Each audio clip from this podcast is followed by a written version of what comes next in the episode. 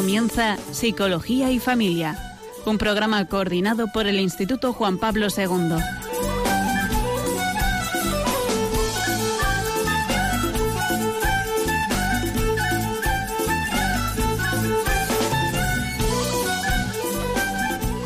Buenas tardes, queridos oyentes de Radio María. Bienvenidos una tarde más al programa Psicología y Familia, realizado con la colaboración de alumnos y antiguos alumnos del Instituto Pontificio Juan Pablo II para estudios del matrimonio y la familia. Durante la hora que tenemos en esta tarde les acompañaremos Olga Ernica. Buenas tardes, Olga. Hola, buenas tardes. Hoy, hoy, ya te tenemos en el programa, en el gracias estudio. A Dios, gracias a Dios. y quien les habla, Mari Carmen Magán. En esta tarde vamos a continuar hablando del tema de hace 15 días, el perdón. Eh, no lo pudimos abordar en su totalidad, puesto que el tema es amplio y, la hora siempre se nos queda corta. Entonces haremos un pequeño resumen de lo que vimos en el pasado programa y nos meteremos ya a hablar de lo que es el proceso del perdón, las fases que lo componen, eh, qué no es perdón y los beneficios que supone el poder perdonar. Entonces, mm, recordamos lo que veíamos hace unos días, que es que, decíamos que equivocarse es humanos, que es de humanos, que todos nos equivocamos, eh, que ante una ofensa que podemos sufrir uno puede tener un deseo de, de venganza que ese dolor por esa ofensa que nos han, se nos ha producido se puede transformar en ira y en odio.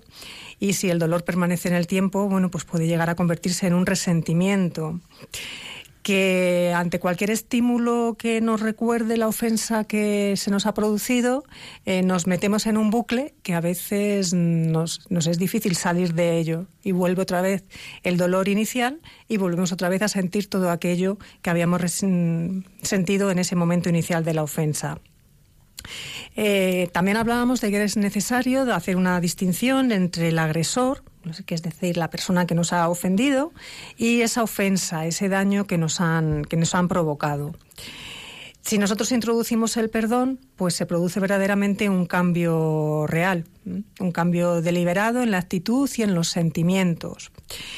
Eh, perdonar lo que nosotros intentamos es que con, con, el perdón, pues que esos sentimientos negativos que aparecen, pues dejen de aparecer, dejar de recordar continuamente lo que nos ha sucedido y dejar de esos deseos de venganza, si en algún momento existen, dejar atrás ese pasado y meternos en vivir el presente. El perdón exige un esfuerzo, no es algo automático, el perdón es gratuito. Eh, se debe de otorgar sin esperar nada a cambio. Podemos perdonar y a lo mejor la otra persona no, no, no, no, hay un cambio de actitud en ella. Y el perdón es una decisión, es un acto de la voluntad, como, como estaba diciendo. Es necesario querer perdonar, pero a veces no se produce ese, ese perdón y no, y no basta con, con querer. Y para finalizar este resumen, eh, terminamos con una frase que, de San Juan Pablo II que decía, no se trata de olvidar todo lo que ha sucedido, sino de releerlo con sentimientos nuevos, aprendiendo precisamente de las experiencias sufridas, que solo el amor construye, mientras que el odio produce destrucción y ruina. Estas palabras las, las decía en el mensaje para la Jornada Mundial de la Paz del año 97. Y ya nos metemos un poquito en el tema de hoy. Y comenzamos repasando punto por punto cuál sería o cómo sería el proceso de pedir perdón. ¿Vale? Eh, ya hemos tomado esa decisión y ¿cuáles son los pasos de este proceso? Pues primero, obvio, reconocer que lo que yo he hecho o he dejado de hacer ha causado daño a otra persona, ¿no? Es el primer paso fundamental. Luego, hacer un esfuerzo por comprender o sentir el daño y el dolor de, del otro, de la otra persona, mencionándolo en mi solicitud de perdón, cuando yo voy a, a, mostrar ese perdón. Reconocer el papel que las circunstancias han jugado tanto en el hecho de, del daño que se ha hecho, eh, como en, en, el ofendido, sin despreciar lo fundamental, que es el daño causado. Es decir, cuando cometemos un error o hacemos daño a alguien, eh, de nada sirven eh, las excusas, o sea, siempre y cuando esas excusas sirvan para eh, no, hacer, no, no enfrentarnos a, ese daño, ¿no? O, o queramos camuflar ese daño. Eh, eso es una cosa, pero otra muy diferente es dentro de reconocemos eh, el daño causado, pero también explicamos un poco las circunstancias que nos han llevado a actuar de esa manera. Eh, bueno, que en algún momento pues pueden mm, atenuar nuestra responsabilidad o no, pero es una explicación que eh, el la persona que se ha sentido ofendida necesita y es conveniente que oiga y nosotros también pues es, es, bueno que, que, lo hagamos, ¿no? Porque las cosas no ocurren porque sí ahí en el aire, ocurren dentro de un contexto otra, otra fase, otro dentro del, proceso de pedir perdón, algo que no siempre ocurre, pero que ayuda bastante en este proceso, es pedir perdón de forma expresa para manifestar el arrepentimiento. No es necesario, o muchas veces no ocurre, que la persona pues pida perdón por el daño que ha cometido, pero sí que muchas veces ayuda en este proceso del perdón. Importante es que eh, seamos capaces de entender de que existe esa posibilidad de que el otro no quiera o no pueda perdonarme en ese momento. Es decir, el perdón es un proceso, ya lo veremos. Y bueno, uno mm, a veces está tan dolido que no, no, no le, le, cuesta, o sea, no entra en su, en su cabeza eh, la posibilidad de perdón.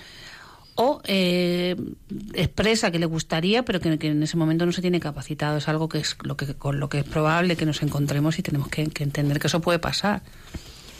Otra parte sería restituir, en la medida de, lo posible, el daño causado pues realizar algún acto o alguna palabra, algún gesto que pueda restituir ese daño que, hemos realizado, que hemos causado.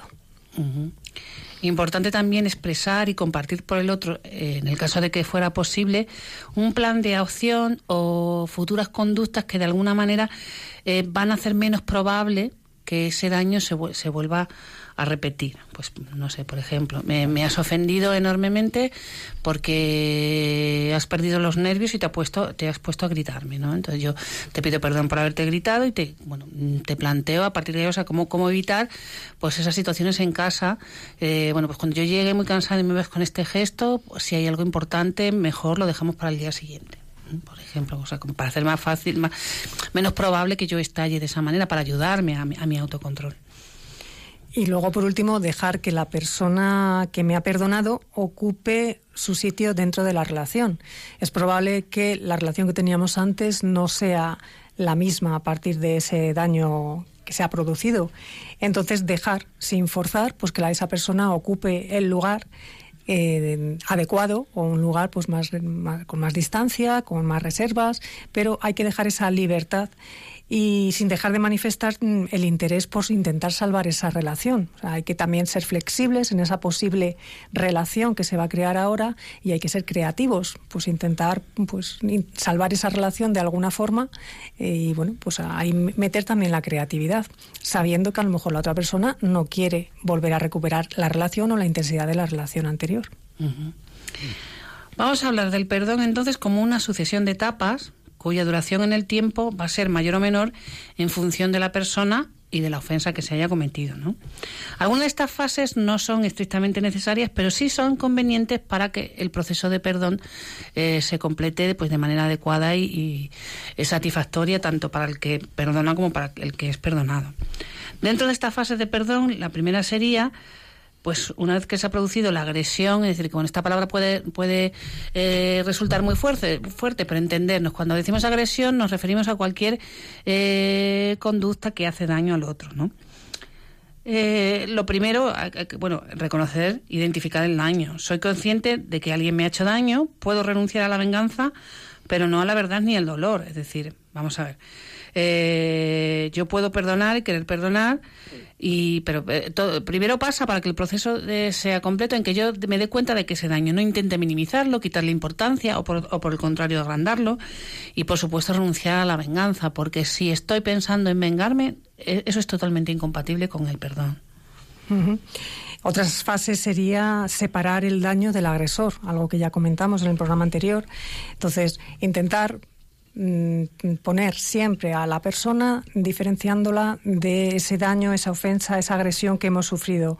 Vamos a evaluar los daños, pero vamos a intentar mm, conceder la dignidad que la persona tiene y separar de ese daño, de esa ofensa que, se nos ha producido, que aunque a veces es bastante complicado. Pensarme despacito y con calma si quiero y puedo tomar la decisión de perdonar y renunciar a la venganza. O sea, Evidentemente que yo quiera perdonar no significa que pediane, eh, perdone eh, inmediatamente. Eso es un don que solo concede Dios a, en momentos determinados, que solo puede hacer Él y, y, alguien tocado por Él, ¿no? Pero lo normal es que el perdón sea un proceso.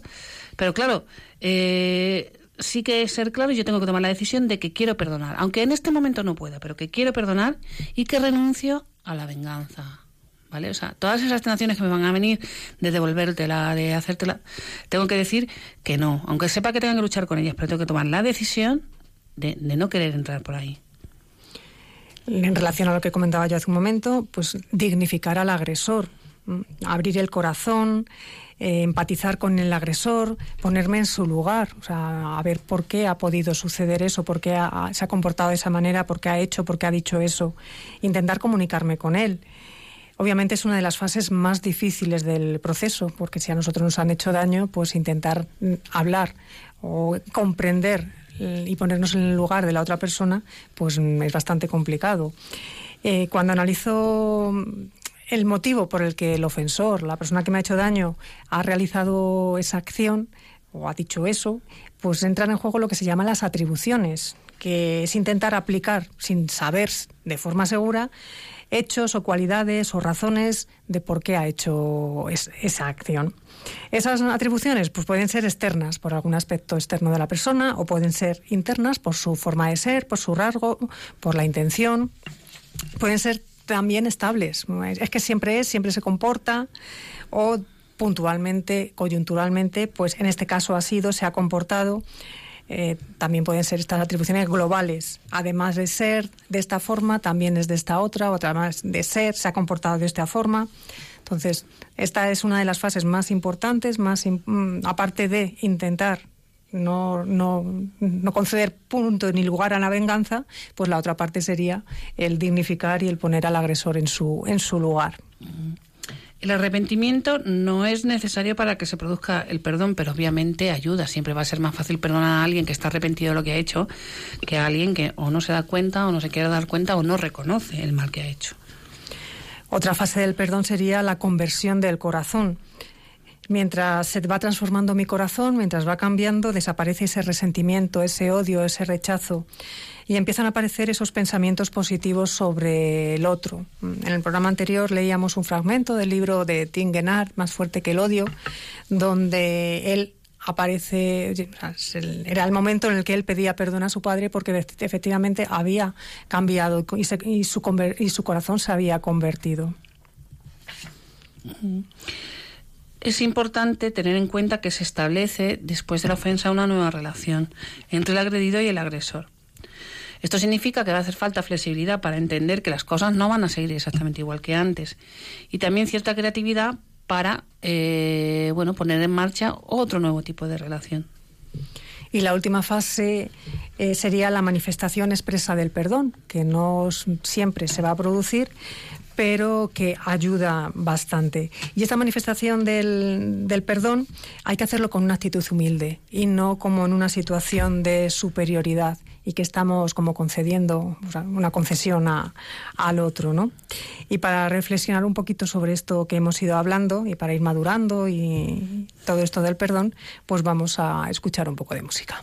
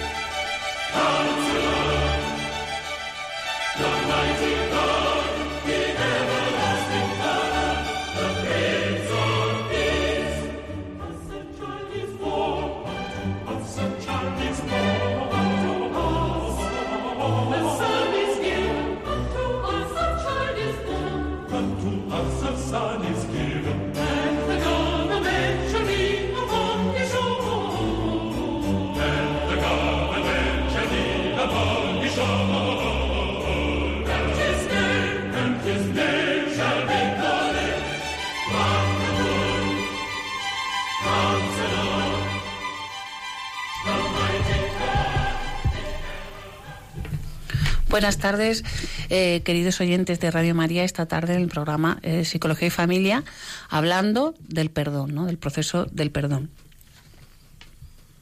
Vamos ahora eh, a distinguir un poco de qué estamos hablando cuando mm, pensamos en, el perdón. En primer lugar, ¿qué es lo que hay que perdonar? La primera reflexión que tenemos que hacernos. Mm, bueno, lo que perdono es el daño que me hacen, la acción en sí. No a toda la persona, no a toda su biografía, no. Es esa acción en concreta que a mí me ha dolido, me ha dañado, lo que yo tengo que perdonar. Cuando el daño ha sido hecho sin intención, cuesta menos, nos cuesta menos perdonar. Y bueno, en estos casos solemos hablar más de pedir disculpas que de pedir perdón. O sea, se disculpa al inocente y se perdona al culpable. ¿Hay algo imperdonable? Bueno, lo imperdonable suele suponer una tensión entre la necesidad o el deseo de perdonar y la justicia, que parece oponerse al perdón. Y bueno, cosa que no es así, no tiene por qué ser así. Vamos ahora a intentar definir qué no es perdón, porque a veces a lo mejor estamos equivocando. Cuando decimos de yo perdono pero no olvido o yo olvido pero no perdono. Para, para perdonar tenemos que ser conscientes de que ha existido un daño. Si yo no soy consciente de que he hecho algo malo a otra persona, obviamente no va a surgir de mí el perdón. El perdón es un acto de la voluntad. Ya hemos hablado y hemos, venimos repitiendo que hay que querer perdonar. Y la voluntad decide querer perdonar y olvidar. Pero obviamente no tiene garantizado el éxito. Como decíamos, hay veces que surgen esos pequeños recuerdos que nos vuelven a tocar y surge otra vez el dolor de esa, de esa ofensa. El perdón genuino y completo se da cuando recuerdo eso que ha sucedido, pero no revivo ese dolor que me provocó. Y cuando trato al ofensor como lo hacía antes de la ofensa, o por lo menos no surge ante mí pues un odio o un rechazo hacia, hacia esa persona que me ha hecho daño. Los mecanismos de defensa más frecuentes para no perdonar son la negación, la represión y la proyección.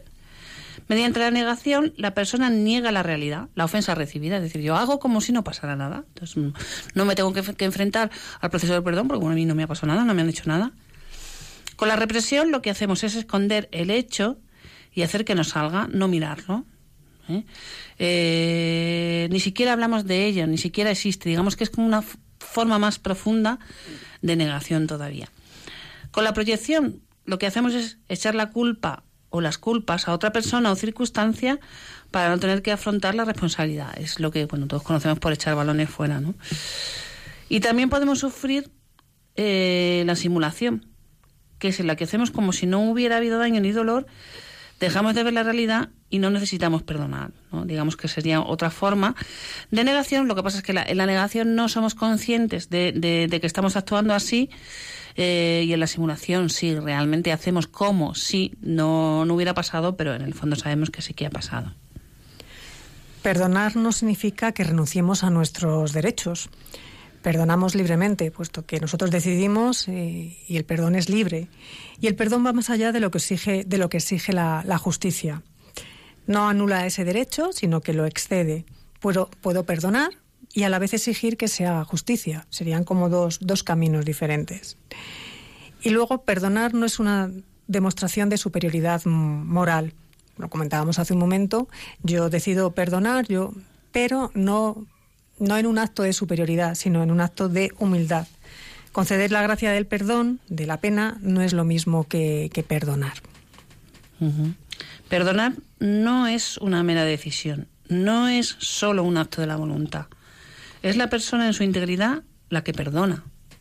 Y además, con la voluntad, ya vemos que por sí misma no es necesaria, que es el primer paso para que empiece el proceso, pero no garantiza la totalidad del proceso.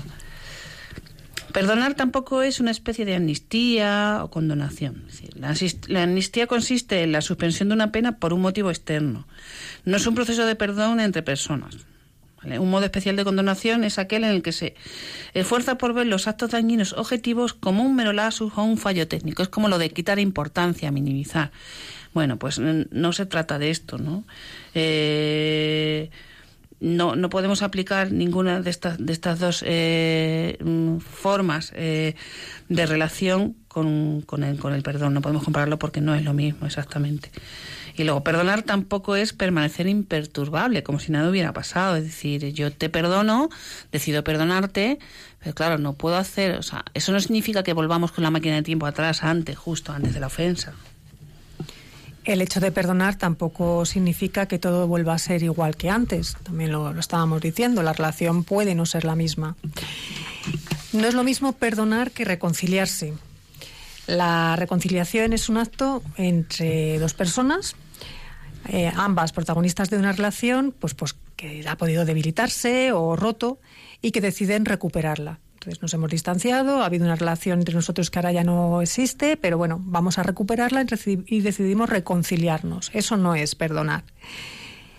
La reconciliación exige el perdón de uno o de ambos, pero puedo perdonar y no tener deseos de recuperar la, la relación, como hemos venido hablando. Y también se puede conservar una relación sin perdonar o perdonar a alguien con el que ya no tenemos una relación.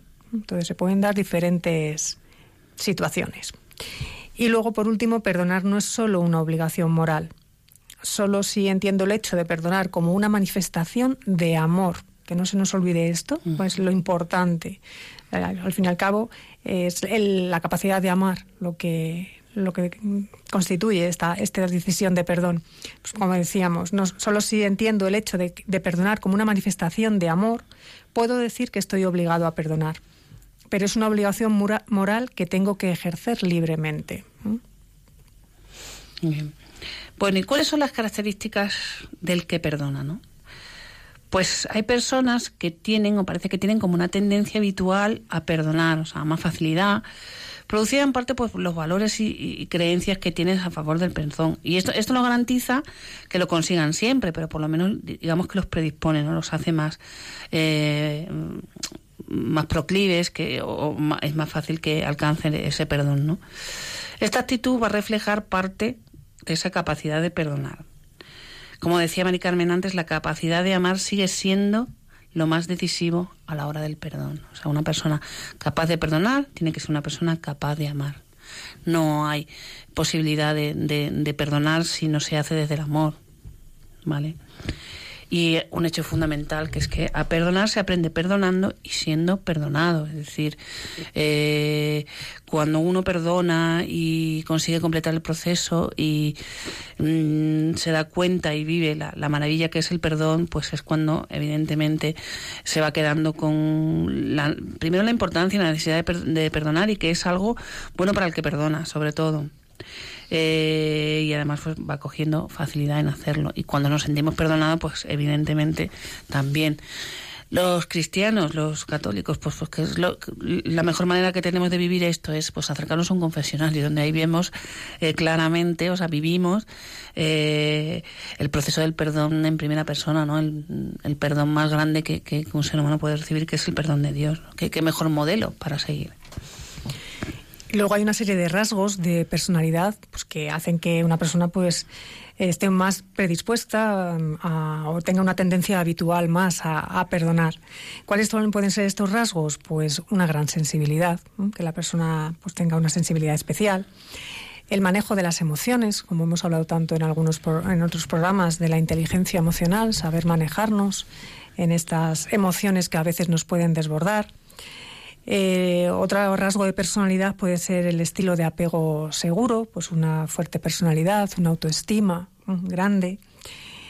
Otro rasgo puede ser la, empatía, como hemos dicho que era importante, pues ponernos en el lugar del agresor, intentar entenderle, intentar entender por qué se ha comportado así, por qué nos ha dicho eso, esa capacidad de ponernos en el lugar del otro. Otro rasgo puede ser que la persona tenga capacidad para hacer atribuciones positivas. ¿Qué significa esto? Pues intentar siempre pensar bien sobre los demás, tener pensamientos positivos.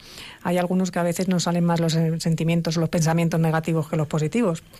Eh, es importante vaciar esa mochila que llevamos en la espalda siempre con, con ideas preconfiguradas ya sobre los demás. Entonces, si nos acostumbramos a hacer atribuciones positivas y vaciar la mochila todos los días, seguro que nos va mejor.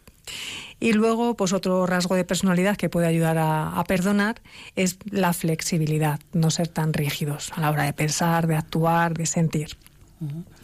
Y vamos a dar paso a los oyentes, eh, vamos a dar el teléfono para que todas aquellas personas que, que quieran comentarnos o algo sobre el perdón, preguntarnos, compartir con nosotros cómo han sido esos procesos de perdón que han, que han experimentado, pues puedan hacerlo a través de, antena. Entonces, damos el teléfono que es el 91 00 594 19. 91 00 594 19. Y mientras entran las llamadas, pues escuchamos un poco de música.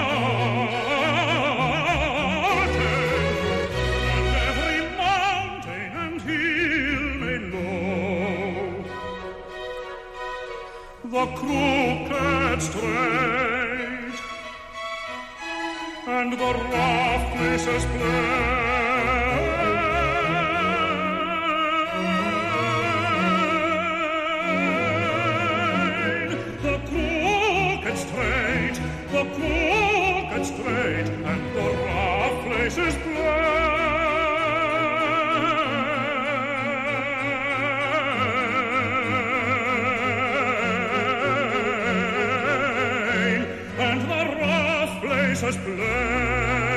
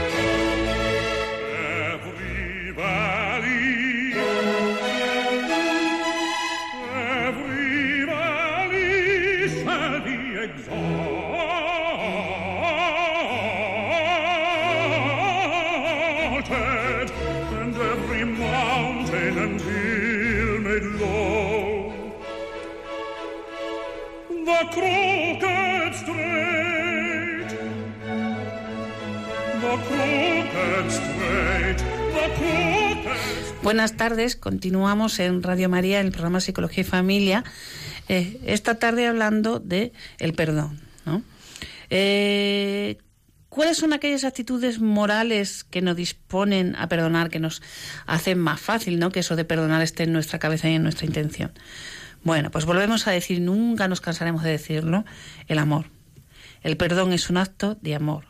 Y para conseguir perdonar es necesario amar la comprensión.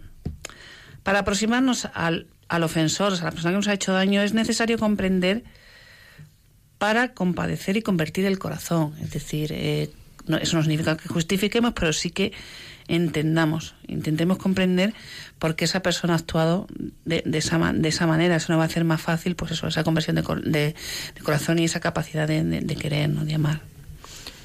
Otra actitud moral que nos va a predisponer a perdonar es la generosidad. Perdonar exige tener un corazón generoso y misericordioso, que va más allá de la justicia. Comentábamos que la parte de la justicia puede estar, pero el perdón pues exige este amor, esta comprensión, esta generosidad. Y otra actitud moral que también hemos comentado ya es la de la humildad. Hace falta tener prudencia y delicadeza para manifestar a la otra persona nuestro perdón. Decíamos que no es un acto de superioridad, yo te perdono porque soy aquí el guay, porque soy el más fuerte. No, hay que tener una, una postura de humildad, de prudencia y delicadeza. Perdonar es una decisión de la voluntad, lo venimos diciendo durante todo el programa, pero no es un acto de situarnos en una situación de poder. El agresor no debe de sentirse humillado ni inferior ante nuestro gesto de, de, perdón. Buenas tardes, tenemos eh, un oyente que quiere compartir con nosotros su experiencia. Buenas tardes. Hola. Hola. Buenas tardes, amiga de Radio María, cuéntenos. Bueno, no, le quería decir, mire, yo soy una persona que, bueno, pues que otra persona muy, muy, muy allegada a mí, y bueno, que, incluso convivimos juntos, pues, mm, pues me ha hecho sufrir muchísimo durante 53 años que llevo con esa persona. y, bueno, pues mm, cuando me ha hecho sufrir le parecía que bueno, pues que esa persona era la que mandaba. Bueno, porque incluso es mi marido y mi marido legal, o sea, mi marido por la iglesia, no, no, no es que sea un compañero de otro estilo y bueno pues ha sido tan no sé no sé tan dominante tan tan bueno pues que ha hecho sufrir mucho mucho mucho a los hijos y a mí. Y, y bueno pues ahora mm, dijéramos eso mm, me duele me duele tengo en mi interior dolor pero sin embargo llevo ahora mucho más pacífico llevo muchos años y lo estoy tratando dijéramos como si él hubiese sido la mejor persona del mundo pero en mi interior muchas veces me duele. Otras veces consigo no olvidarlo, pero, pero bueno, pues dejar, dejar las cosas ahí. Y cuando a lo mejor pues se lo he recordado, él no me contesta siquiera, no me contesta. Y, y bueno, pues le digo que si, que si yo lo hubiese tratado con la misma moneda que él me había tratado y nos había tratado a los hijos, que no viviría él como vive ahora y que si se da cuenta de que yo yo siempre he ido a misa, siempre, bueno, pues mm, me considero cristiana, a lo mejor no, no, no lo consigo del todo, como quiere Jesús que sea. Uy, eso no lo conseguimos nadie. Antes me quitaba de ir a misa, no, no lo conseguía, me decía que tanto iba a misa y luego lo mala que era. No era mala, lo que pasa que mm, le contradecía a veces en cosas que él decía que creía que no tenía razón ni conmigo ni con los hijos. Y ahora le digo, mira, mm, yo que he ido siempre a misa y me considero cristiana, si no fuera así, a lo mejor yo ahora mismo ni estaba contigo ni te trataba como te trato. Y no me contesta siquiera. Pero a lo que yo, o sea, no solamente es dar el testimonio, es decir, que cuando yo siento algo en mi interior así como, no rencor, no rencor porque, porque si no, no, no lo trataría como lo trato, pero ese resentimiento, que si eso, eso es pecado para mí. O sea, no sé si, no sé si me sé explicar. Uf, bueno, eso es una pregunta de corte más moral que psicológico. Pero vamos a ver, yo creo que al fin y al cabo, si es algo que viene como un impulso y usted no le da rienda, no se recrea, no eh, intenta, eh, no va seguido de un intento o una fantasía de venganza, pues yo en principio entiendo que pecado no es. De todas formas, yo le aconsejo que esto lo consulte usted con un sacerdote. Pero lo que sí le, o sea, primero felicitarla por su actitud y creo que, que claro, que evidentemente ese es el camino del perdón como decíamos antes, no es necesario que el otro se arrepienta. O sea, será, sería lo deseable. Pero bueno, también, ¿qué le puede ayudar? Pues entender, que seguro que usted ya lo ha hecho, ver un poco cuáles son las circunstancias de vida que ha vivido su marido, cómo fue su infancia, cómo fue su adolescencia, qué, qué, le tocó vivir, cómo era su padre, cómo era su madre. Ese tipo de cosas muchas veces nos ayuda a entender por qué en un momento dado se comportó como se comportó. Y desde luego no perder nunca de vista por qué hace usted lo que hace. O sea, ¿por, qué realmente? Pues por, amor y porque realmente eh, usted como cristiana, su modelo de amor es el amor de Dios, no es otro. No, no, además de nada, porque mire, mm, vamos a ver, como persona lo respeto. Como, mm, bueno, pues como persona convivo con él porque estoy casada. Como persona, mm, pues lo trato muy bien. Pero amor de pareja, ninguno. Claro. O sea, Sí, pero, sí. Pero no de ahora, o sea, de, de, de, de hace, hace muchos años, porque, porque, porque creo que, que no ha sido, ha sido, no ha sido una persona que, que, que no sé, que me parece que no ha sabido estar en el lugar que tenía que estar. Claro, no ha sido un compañero, evidentemente que el dolor desgasta y como veíamos antes, a veces uno perdona, pero eso no significa que la relación pueda volver al, al, al punto anterior del daño. O sea, pues desgraciadamente cuando la ofensa es recurrente, frecuente y, y mantenida a lo largo de los años, pues eh, eso supone que la relación es totalmente diferente. Es decir, ya no puede estar igual de enamorada que, que, que al principio ni, ni tener esos mismos sentimientos. Pues bueno, pues eh, muchas gracias por compartir su testimonio con, con, nosotros y bueno, ánimo y que hace usted algo muy loable. Gracias. Adiós. Bueno, impresionante.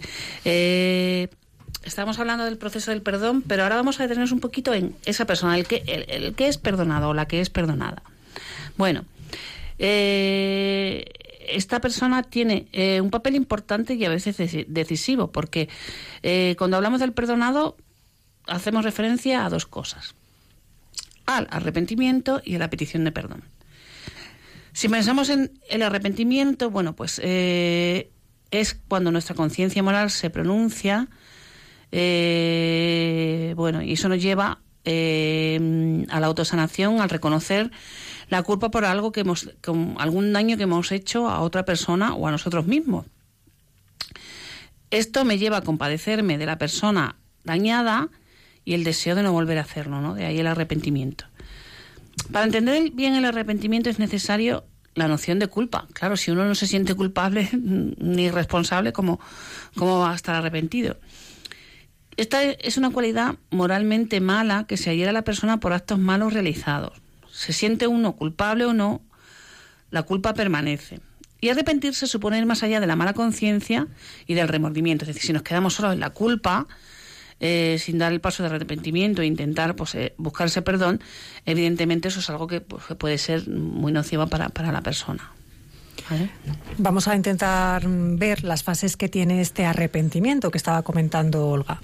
La primera fase sería el reconocimiento de ese valor negativo de, del hecho, moralmente malo. Como decía Olga, hay que tener una noción de culpa, pues hay que reconocer ese valor negativo. La mala conciencia es el reconocimiento de esa mala acción cometida con o sin dolor, porque puedo haber hecho una mala acción, pero no siento dolor por ello. Eh, frecuentemente puede ir teñido de ira o de enfado, lo que dificulta conocer de manera nítida el, mo el motivo de ese, lamento. Otra fase del arrepentimiento sería el dolor por la acción cometida. Primero reconocemos ese valor negativo, luego el dolor por esa acción cometida. En el remordimiento el malestar es, es mayor. Hablábamos antes de la mala conciencia.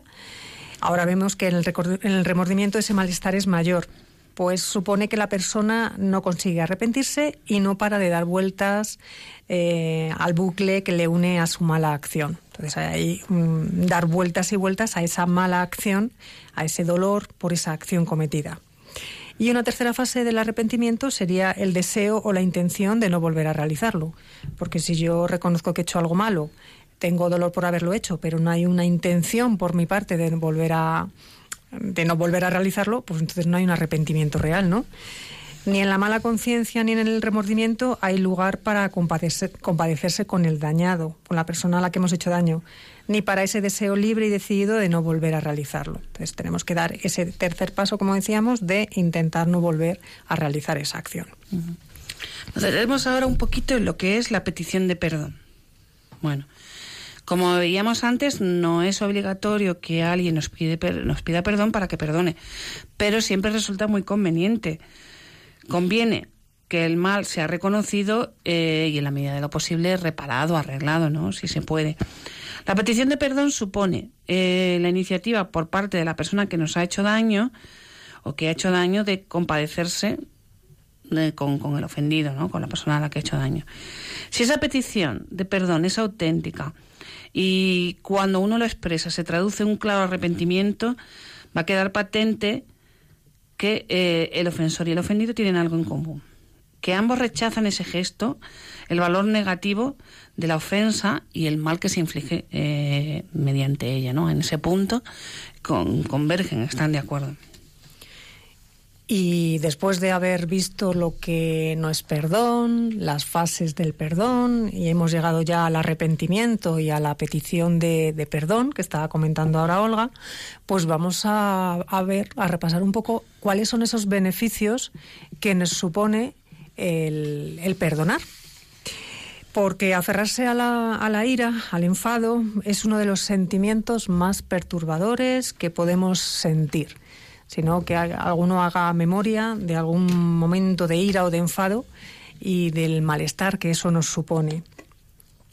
Al fin y al cabo, guardar rencor nos causa más dolor psicológico que a la persona que nos lastimó, porque a lo mejor nos hizo daño, no ha vuelto a pensar en nosotros y nosotros estamos dándole vueltas y vueltas y vueltas a ese bucle, a ese rencor, a esa ira y a ese dolor. Y paradójicamente, paradójicamente lo que nos está ocurriendo es que todo este rencor nos está uniendo mucho más a la persona más profundamente a esa persona que quisiéramos olvidar y que quisiéramos quitar de nuestra vista. Pero además de ello, guardar rencor puede causar dolor físico. Aparte de ese malestar emocional, pues nos puede causar un dolor físico. Y perdonar puede suponer un bien tanto para nuestro cuerpo como para nuestra mente. Existen muchos beneficios de, en la salud que pueden hacer que reconsideremos si ese rencor verdaderamente vale la pena. El perdón no tiene por qué ser un acto verbal, a veces no, pues no se puede. No es solamente una formalidad, sino que implica una decisión, un acto de la voluntad, como venimos comentando. Y perdonar está en cada uno de nosotros, es una decisión que tenemos que tomar y es un trabajo a realizar. Entonces, tanto a nivel emocional como a nivel físico, podemos experimentar con el perdón una serie de beneficios que vamos a ir enumerando ahora.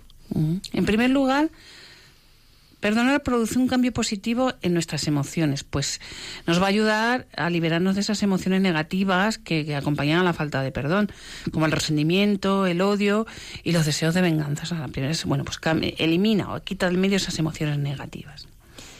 Segundo lugar, mejora la salud física y mental y hace que disminuya el nivel de trastornos psicológicos. Por ejemplo, mm, se produce disminución de los niveles de la depresión, del estrés o de la ira. Perdón también ayuda a la víctima a recuperar su sensación de poder personal. Mientras no perdona, el ofensor tiene poder sobre ti incluso aunque esté a kilómetros de distancia. Porque cada vez que tú recuerdas lo que pasó, vuelves a vivir el daño, vuelves a vivir el daño y te vuelves a acordar de él. Es como si él tuviera el poder de hacerte el mismo daño una y otra vez. Eh, al perdonar, le vas quitando ese poder y logras que esa persona deje de estar en tu mente. Es decir, hay muchos lazos de dependencia que se sustentan en una relación de odio y de rencor más que en, que en amor. O sea, tanto dependemos de quien queremos en exceso como de quien odiamos, entre comillas, en exceso. Otro beneficio es que el perdón te va a ayudar a reconciliar con esa persona si ese es tu deseo. Aunque bueno, ya hemos venido viendo eh, que a veces esa reconciliación o esa relación de antes no se vuelve a dar, pero bueno, es un paso para ayudar a reconciliarnos con esa persona. Según las investigaciones, eh, perdonar reduce el nivel de estrés. De acuerdo a un estudio realizado recientemente, uno de los beneficios del perdón es que mm, va a reducir la cantidad de cortisol, que influye en los niveles de azúcar en sangre, la formación ósea, suprime el sistema inmunológico, es decir, es una hormona muy relacionada con el estrés. ¿no?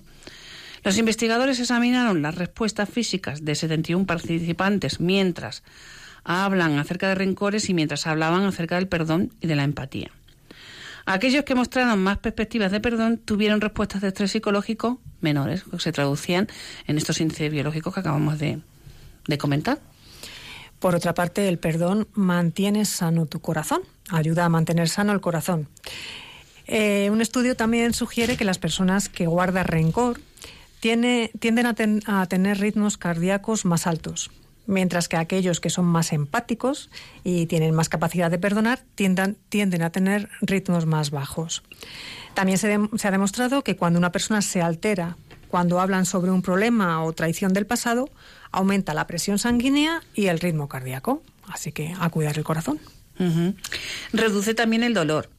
Recuerda otro estudio, perdonar a aquellos que nos hicieron algún daño puede reducir el dolor tanto emocional como físico.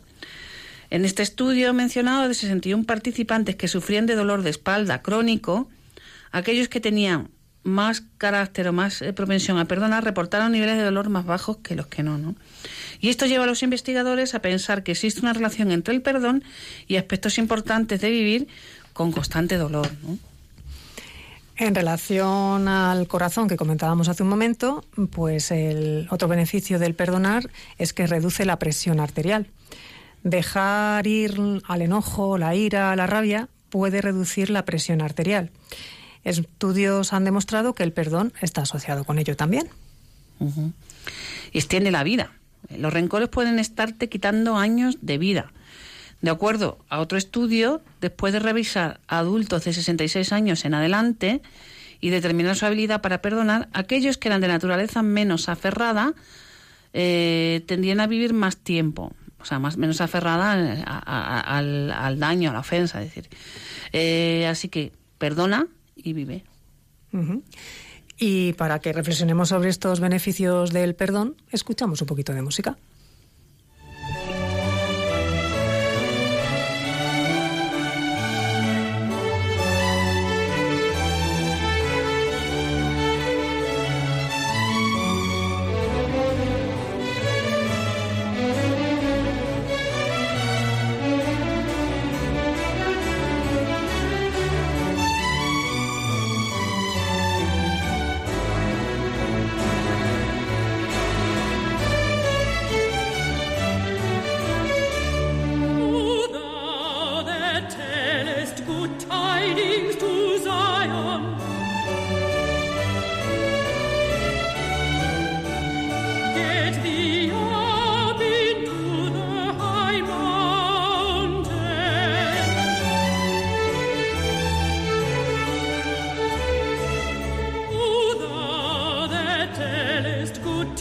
Verdienst to.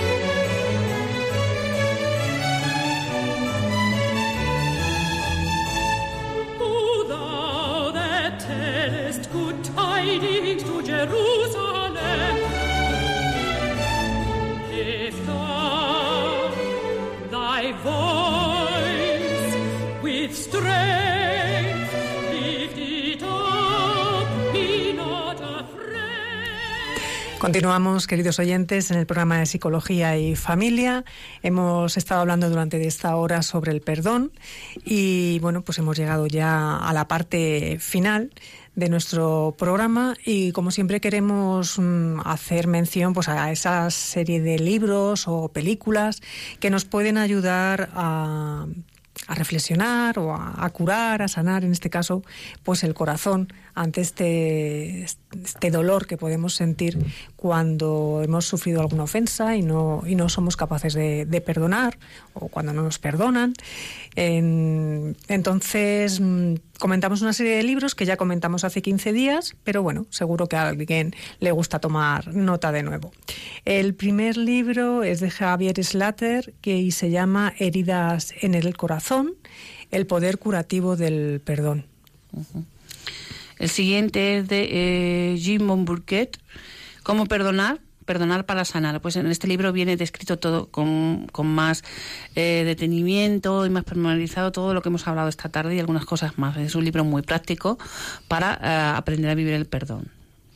Otro libro es de Sandrine y se llama Perdón y Reconciliación, la mirada de la psicología.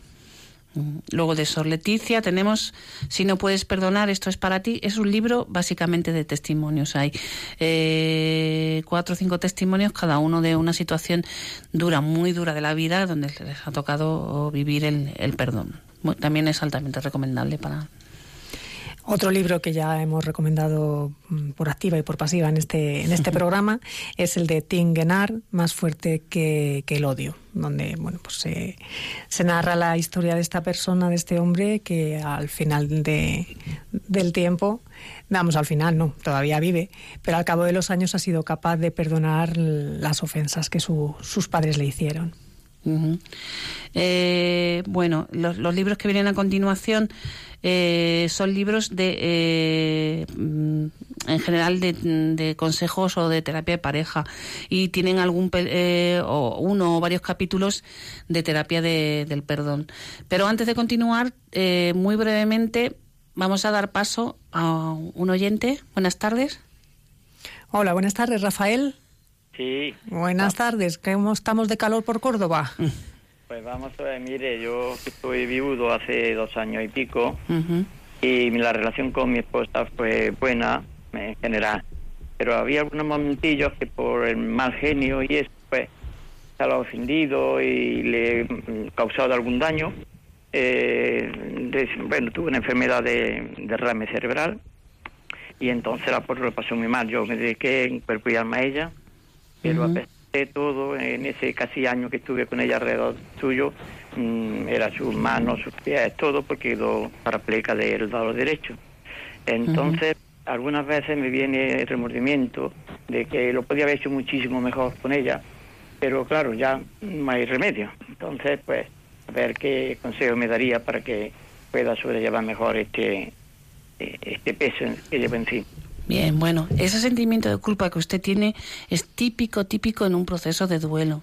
Siempre que perdemos a alguien que queremos mucho, con el que hemos compartido la vida, eh, en mayor o menor medida tenemos ese sentimiento de culpa, esa sensación de, de, haberlo podido hacer mejor. Entonces, eh, tiene que entender que eso es normal, que lo tenga, pero que con el tiempo pues eh, debería ir mm, diciéndose, o sea, con, frases realistas del tipo, pues mire, eh, hizo lo que en ese momento pensaba que era lo mejor, lo hizo de siempre desde el amor, y, desde el querer cuidarla, que pudo cometer errores, pues probablemente los cometería porque todos somos imperfectos y cometemos errores, pero, pero hay que seguir adelante. Otra cosa que le, le ayudaría mucho es entrar en contacto con, con otros familiares que hayan perdido o, tengan todavía familiares a su cargo en una circunstancia como la de su mujer o, o, que le, o que hayan pedido ser querido y hayan pasado por lo que usted haya pasado, ¿no? Es lo que más le puede ayudar.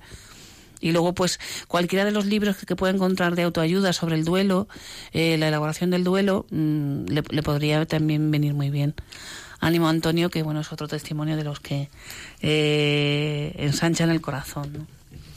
Continuamos con los, con los libros y pasábamos ya a la fase de libros que nos podían ayudar más en la relación de pareja, la relación matrimonial. Uno era el de, Javier Abad Gómez, que se llama El poder del amor, una luz de esperanza frente a las crisis matrimoniales. Eh, luego tenemos Siete reglas de oro para vivir en pareja de Gottman y Silver. Y otro libro que se llama Tu matrimonio sí importa, claves y clavos en la relación de pareja de Varela y Molina. Bien, luego el desafío del amor, un reto de 40 días que cambiará tu matrimonio. Bueno, este libro está basado en el reto que se plantea en la película Prueba de Fuego, que bueno, ya aprovecho para comentarla ya que la tenemos en la bibliografía recomendada. Hemos hablado muchas veces de ella. Bueno, pues es una historia de, amor entre un matrimonio jovencito que parece que en principio la cosa está rota, rotísima, y como a partir de, de un trabajo que asesorado por por su, por su padre eh, y basándose un poco en el himno al amor de San Pablo, eh, le, intenta reconquistar a su mujer. ¿no? No, no comentamos más que os desvelamos en el final de la película. Bueno, altamente recomendable. Pues de este libro, eh, de esta película, salió este libro y además existe una aplicación gratuita que os podéis descargar en el, en el móvil o en, la tablet o lo que sea para poder, bueno, pues trabajar con vuestro marido o vuestra mujer. Pues nada, a por la tablet y descargarnos el desafío del amor. Y aparte de esta película de A prueba de fuego que Olga estaba comentando, pues otra película siempre recomendable es Los Miserables, donde vemos ahí como el acto de, perdón del obispo hacia Banyan, que, que, es una persona que, que, que le ha robado, bueno, pues a partir de entonces cambia su, cambia su vida. Muy bien. Pues eh, un placer estar con ustedes. Esperemos que eh, le haya servido de ayuda este programa. Y bueno, nos tenemos que despedir, que hoy vamos muy, muy, muy pasaditos de tiempo ya. Con ustedes nos despedimos hasta el próximo mes. Mari Carmen Magán, buenas tardes. Y El Guernica, buenas tardes.